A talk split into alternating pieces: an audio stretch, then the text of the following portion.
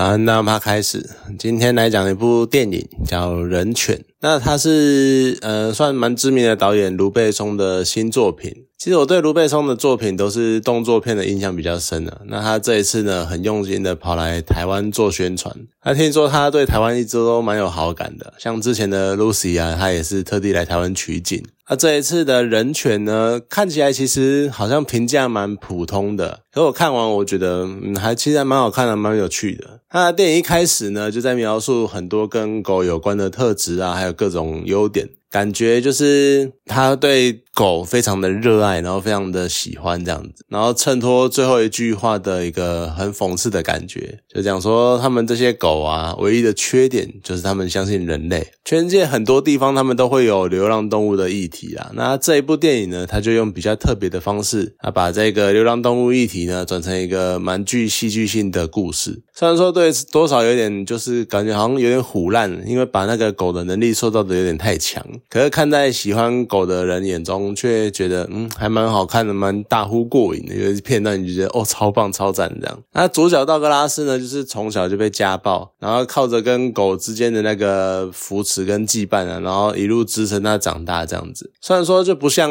那个泰山那个样子是由丛林动物养大的感觉，可他跟狗之间建立起来那种很深刻的情谊，其实可能比更多普通的人类家庭之间的羁绊还。要坚定，尤其是中间当当他因为那个生活啊那种暗恋多年的人发现他结婚的那种感情受挫的时候，然后非常非常伤心的时候呢，那些狗就狂叫啊，然后突破那个笼子，然后跑出来，然后安慰他的那个片段，我觉得那段真的是非常非常感人，我看到那边狂哭，你给。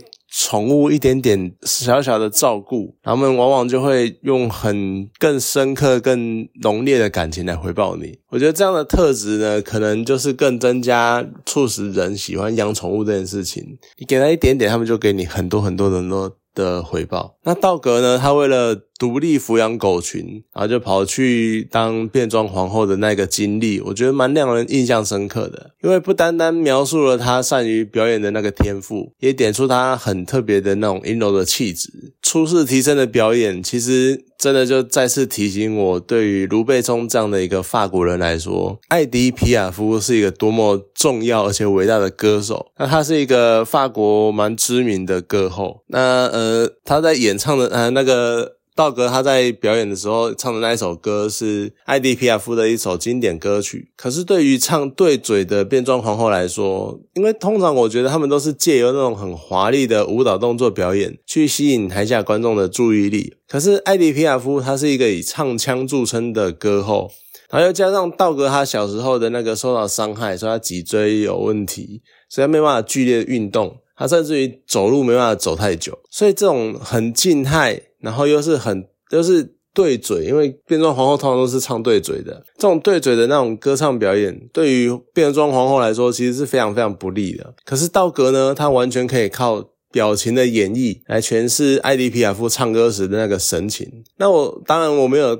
真亲眼看过艾迪皮亚夫的现场演唱，毕竟他是六零年代就过世了。可是我曾经看过有关他的传记电影，叫《玫瑰人生》，那里面呢是由马里永科蒂亚诠释艾迪皮亚夫，那也有演唱这首歌，然后也有那重现那个样子。其中这两个人的神情，然后还有对于歌曲的诠释方式，我觉得几乎是一模一样啊。由此你就可以看出道格演出的那个传神的程度。因为马里永科蒂亚就他以《玫瑰人生》这部电影。夺得了奥斯卡影后，而且是史上第一个法国人影后，你就知道，你就可以得出他演的非常的传神，非常的像。那所以你看他的表演，可能某种程度上就跟看艾迪皮亚夫亲本人亲身表演是差不多的等级这样子。那你从这一个地呢，你也可以得出另外两点，就第一是艾迪皮亚夫的那个地位。毕竟你看，世界上有这么这么多歌手，那就算是知名的歌手，其实绝大多数都是靠他们非常独特的歌喉，然后为世人所记得，或者是像 Michael Jackson 那样，是以那种很独特的动作、那种独特的肢体语言去获得观众的记忆。可是你当你没有歌喉的时候，道格所演绎的艾迪皮亚夫却完全能够让观众瞬间明白哦他在演谁，然后演的有多像，然后多打动人心。其实这也代表说艾迪皮亚夫的。形象就深深刻印在许多许多人的心中，所以他们才能够一听到那个歌，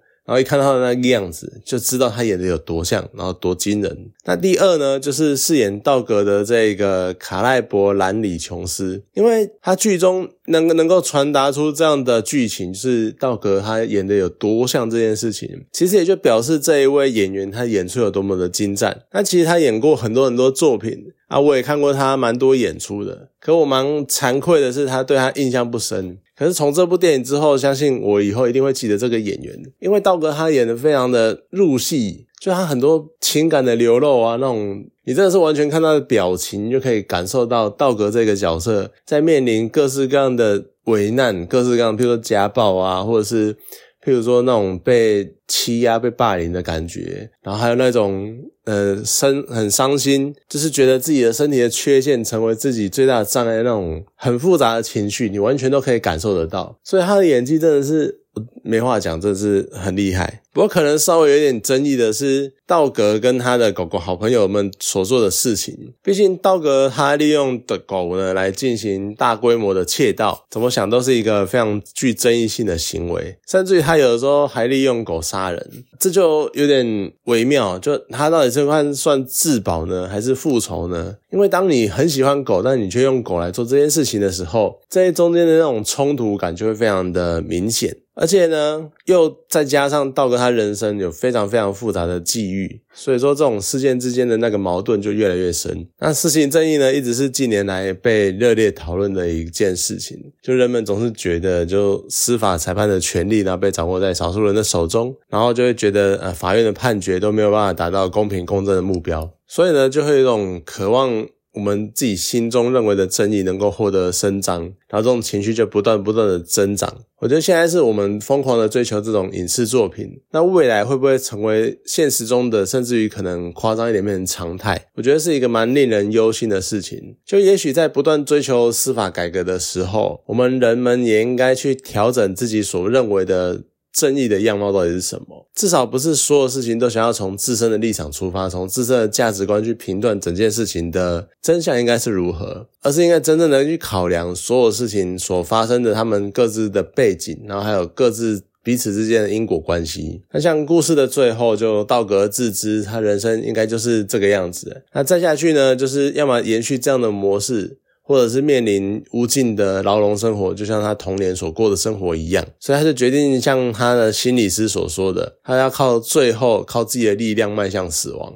然后去搭配艾迪皮亚夫的一首经典的歌曲，就是我无怨无悔。就道格真的是无怨无悔的去迎接人生的终点，然后让自己获得一个真正的自由。其实看他随着那个音乐，然后慢慢的走向教堂，然后有点感觉自己像是殉道者一样的去躺在地上，然后迈向死亡这一段，我真的觉得就蛮让人感叹的啦。就你其他很有才华。那他也非常的热爱狗，就人真的是不坏，但是所有一切环境的遭遇干嘛呢？去迫使他成为这样的人。那当然，我相信其实都会有选择的，只是他选择了一条非常非常激烈的道路。那到底选择是对还是错呢？其实我觉得到最后，你可能。就算你知道他的选择有争议，对某些人来说是错的，可是你也很难真的去多么苛责说他到底是要变得多，到底要多积极或多正向吗？其实可能不一定，有的时候歪了就是歪了。那他怎样歪，